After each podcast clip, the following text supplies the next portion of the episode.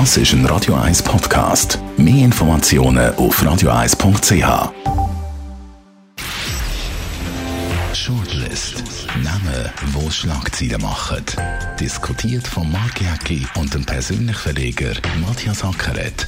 Jetzt auf Radio 1. Willkommen zu der Sendung heute mit diesen Namen.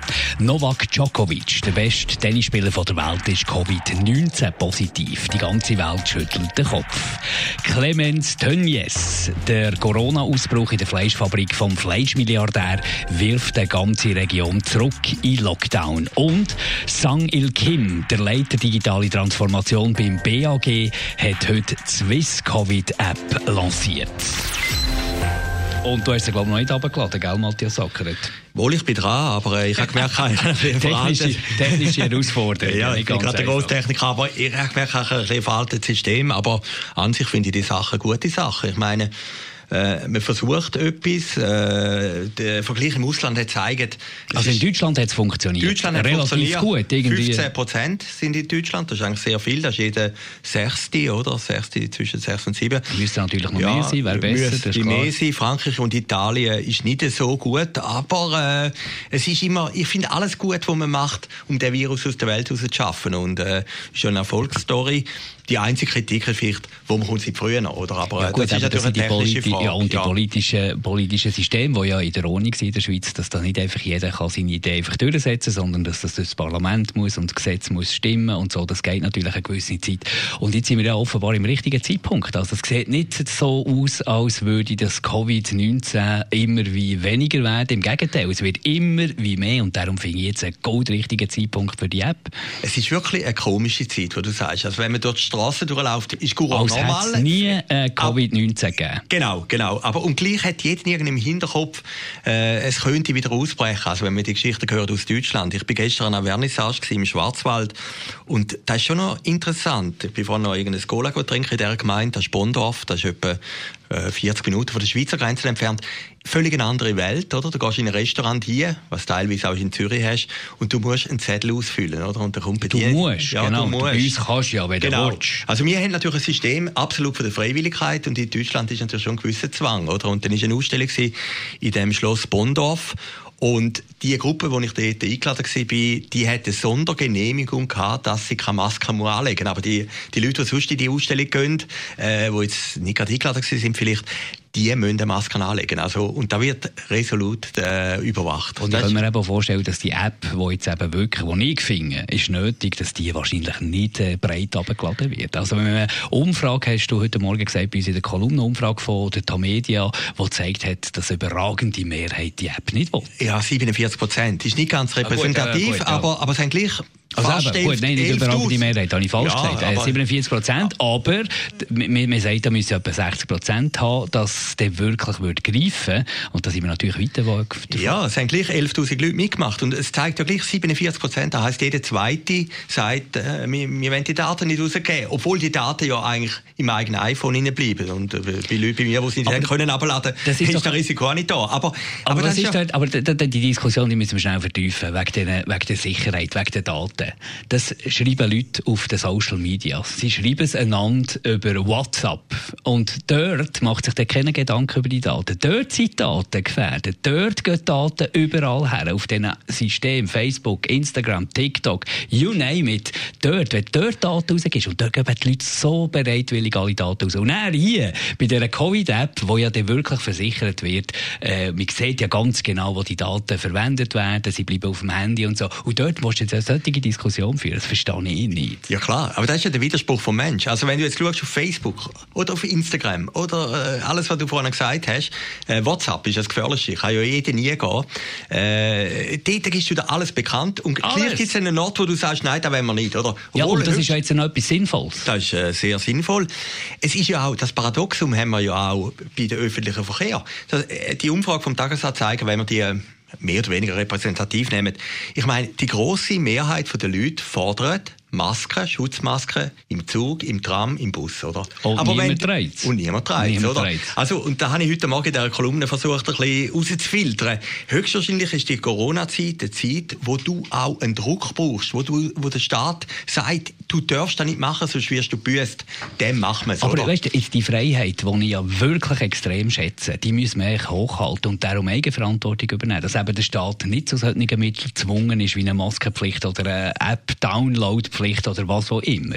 Sondern dass eben aufgrund von der Freiwilligkeit, von der Intelligenz von der Schweizer Bevölkerung, die ich glaube, die ist da, dass aufgrund von dem so Befehle gar nicht nötig sind. Natürlich, eben die Eigenverantwortung, du hast das Wort geliefert. Der Schweizer ist ja eigentlich talentiert in der Eigenverantwortung, aber wenn du an Letten runtergehst oder an Zürichsee oder die Demo anschaust oder ja, x andere Sachen. Also es ist wieder der Courant normal, es ist so, wie, wie der Schweizer würde sagen, uns kann das nicht passieren, oder? Jetzt ist das vorbei, man hat das abgeschlossen, es war eine komische Zeit gewesen, aber jetzt sind wir wieder im Normalen rein. Und eben die Zahlen, ich finde 44, sagen natürlich alle, ist wenig, aber gleich, es sind 44 Leute, die sich gestern angesteckt haben. Und äh, es steigt gleich da. Morgen sind es 48 oder 49. Und wenn man auch die Meldungen gehört, wir reden ja nachher darüber, über Deutschland. Genau, es kann ja gleich passieren. Also die Region Gütersloh hat 600'000... Gehen wir, gehen wir ja, gehen wir, gehen wir, Gehen Zum. Clemens Ja, Tönnies ja. ist, ein, ist ein Unternehmer, der mit Fleischfabrik eigentlich Milliardär ist worden. Ist auch noch im Fußball engagiert. Schalke Und offen- 04, sein und- Vater und- hat das schon Wie gemacht, viele? ja. 1500 Angestellte, die Covid-19 positiv sind, oder? Das ist Ja. ja wahnsinnig. Der hat alle, alle Vorsichtsmaßnahmen hat er über den Haufen gerührt. Wenn man noch schaut, von wo das die Mitarbeiter überall kommen, einfach vom Ausland, äh, von Krisenregionen, von schwierigen Regionen rein, und dann auf engstem Raum, mit sogar zum Teil noch Unterverträgen, dass man die möglichst unter einem Mindestlohn kann anstellen und so. Ich meine, das ist Tür und Tor auf. Natürlich für, für Menschen unwürdig arbeiten, aber natürlich auch für die ganze Covid-Debatte. Natürlich, ich würde jetzt ein bisschen billig sagen, ich sage Vegetarier, aber da wollte ich jetzt Ja, in dem aber- Fall... aber aber, aber, aber, aber in Aber dem Fall echt. hast du müssen sagen, das Da ist... du zum Vegetarier, wenn Genau, du solches das ist pervers, oder? Das ist pervers, wenn du die Geschichte hörst, was da passiert und, und ist natürlich auch ein Risiko für die ganze Region. Ich meine, die Region hat 600'000 Leute, sind jetzt wieder im Lockdown. Wieder voll im Lockdown. Sind Jetzt dort Quarantäne. Sommerferien Ja, an. ja, dort natürlich. die Leute können zum Teil nicht ohne irgendwie einen positiven, Te- äh, einen negativen Test irgendwo in ein anderes Bundesland reisen, geschweige denn ins Ausland. Also was ein einziger Mann mit seiner Geschäftspolitik da hat angerichtet. Ja, das ist, der- also, Verheerend. Das ist verheerend. Und ich meine, 600'000 Leute ist mehr als die Stadt Zürich. Fast zweimal die Stadt Zürich, oder? Und das muss man sich einfach mal vorstellen. Aber ich habe jetzt heute Morgen geschaut, der Tagesanzeiger hat auch noch einen anderen Artikel über Deutschland.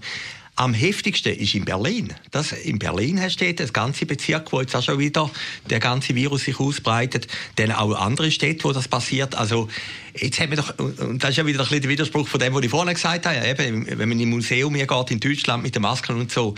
Aber in anderen Bundesländern fängt es wieder an, oder? Und, und das zeigt ja eigentlich, der, der Virus ist eigentlich völlig unberechenbar. Und da haben wir doch jetzt auch gehört von der Frau Bundesrätin Keller-Sutter, dass Leute, die aus dem Ausland wieder in die Schweiz einkommen, die Schweiz, die ja relativ sicher war bis jetzt, dass die den Virus wieder importieren, oder? Und das könnte natürlich schon die grosse Gefahr sein auf den Herbst, auf den Winter. Also vom einen Ignorant aus Deutschland gehen wir zum anderen Ignorant im Tenniszirkus. Novak Djokovic ist äh, Covid-19 positiv, nachdem dass er an den Adria Cup, den er veranstaltet, grosse Tennisparty mit verschiedenen Showkämpfen etc. und Partys hat veranstaltet, sind dort wahnsinnig viel angesteckt. Jetzt er selber auch, wo ja so klein zum Teil, wenn man Interviews liest, äh, in der ganzen Covid-Geschichte so eher ein bisschen näher bei den Verschwörungstheoretikern war. Ja, ist ein unangenehmer Typ, oder? Der hat sich natürlich schon äh, als gottesähnlich angeschaut, hat alle gesagt, ich bin unfehlbar, mir passiert das nicht, oder? Und, und, und die Krankheit ist natürlich insofern gerecht oder ungerecht, sie kann jeden treffen, oder? Ob reich oder arm, oder gescheit oder nicht gescheit, oder sportlich oder nicht sportlich. Und das ist natürlich ein verheerendes Signal auch gegen aussen, dass, äh, ich meine, das ist eine Vorzeigefigur, ein, ist ein Vorbild, vielleicht für viele junge Tennisspieler. Für viele Leute. Der hat auch einen guten Lauf gehabt bis jetzt, oder? Also, Tennis spielen kann er, aber Ja. denken offenbar Genau, nicht. genau.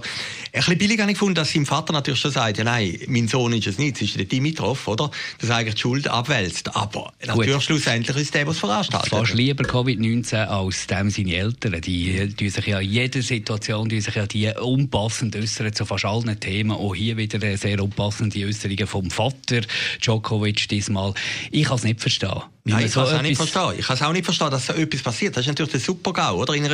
oder? Aber vielleicht hängen es, äh, soll man auch nicht moralisch verteilen. Die Leute haben auch das Gefühl gehabt, uns geht es doch genau gleich jetzt ist die harte Phase vorbei. Jetzt, jetzt kommt, und der Sommer ist natürlich psychologisch verführerisch. Es sind alle gut drauf und gute Stimmung und gute Vibes, oder? Aber weißt, wir, haben, ja. wir haben Lockdown gehabt, wirtschaftlich genau. ganz brutale Einschneidungen, die uns noch extrem lange ja, beschäftigen. Aber die Überall haben alle darüber berichtet. Es, hat, es gibt keine Ausrede, dass du nicht an Informationen bist. Natürlich, natürlich. Und trotzdem, was heisst, jetzt äh, geht es langsam zurück, machst du wieder, aber es ist ja immer auch gesagt worden, Vorsicht und so. Trotzdem machst du jetzt einfach wieder so, als hätte es das nie gegeben. Aber du glaubst es ja erst in dem Moment, was dich selber betrifft. Das ist doch auch bei der Wirtschaft, oder? Die, die wirtschaftliche harte Zeit, die wird erst auf den Herbst kommen. Oder? Bis jetzt äh, dümpelt alles noch. Du glaubst es erst in dem Moment. Und dann wird er wieder aufgeschrauben und wieder genau. geklammert und dann sind eben dann wieder die 70 Prozent, die sagen Maskenpflicht, die jetzt einfach genau. den, wo, wo es nötig wäre, nicht gemacht haben. Natürlich, natürlich. Aber, aber ich glaube, das ist doch jetzt, und darum musst du auch vom Staat her, da hat der Staat natürlich schon eine Funktion, musst du sagen, du musst eine Maske tragen oder nicht. Also das Prinzip von der Freiwilligkeit, das wir vorne äh, so hoch gehalten haben, funktioniert bei der Corona-Geschichte eben nicht, oder? Und, und das ist eben auch, wenn wir mal den Schluss machen zum Anfang von dieser Sendung, das ist auch das Problem von dieser App. Die ist technisch sicher sehr gut, kann auch, wenn sie funktioniert, und sie wird funktionieren, kann sie auch Schaden vermeiden. Aber die wenigsten Leute werden sie selber in Betrieb nehmen, oder? Und ich glaube, und das hat ja jetzt Corona gezeigt, Masken tragen der Mitteleuropäer oder der westliche Mensch, wie das irgendwie nicht zu seinem Bild passt, die trägt er nur, wenn jemand sagt, wenn sie nicht traust, kommst du Busse. Ich kann euch also versichern, die App ist wirklich einfach auch für technische Banausen zum Abladen. Die hilft dir schnell nach dieser Sendung. Danke vielmals für mitzudiskutieren. Das war George Liss von heute. Wir kommen wieder zurück in einer Woche mit der nächsten Ausgabe.